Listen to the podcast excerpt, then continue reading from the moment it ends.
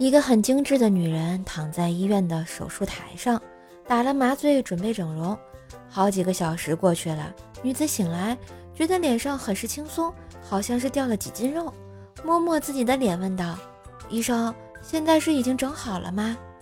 这时，医生喊护士擦擦脸上的汗，道：“不要动，你脸上的粉还没刮干净呢。”有一次啊。在街口看到一帮老大爷下象棋，一帮人围着，其中包括一只黄白色的小狗也在旁边蹲着。就在大家为下一步该怎么走的时候，小狗轻轻地抬起了右手，十分娴熟的啊拱了一下足，动作一气呵成，恰到好处，而且呢是不好棋，此乃神狗也呀！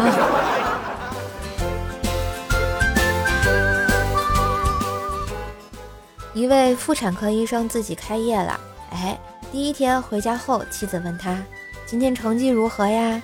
医生答道：“不算太坏，虽然产妇和婴儿都没保住，但总算把婴儿的父亲救活了。” 这，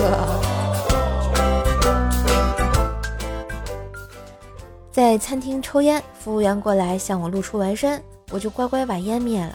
不是我怕有纹身的人，而是他纹身写的是。抽烟罚款五百元。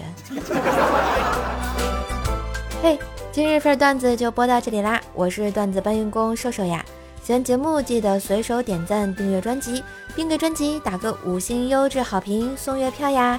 上瘦瘦主页订阅奏奈讲笑话，开心天津话。支持瘦瘦就要多分享、多收听、多打赏哟！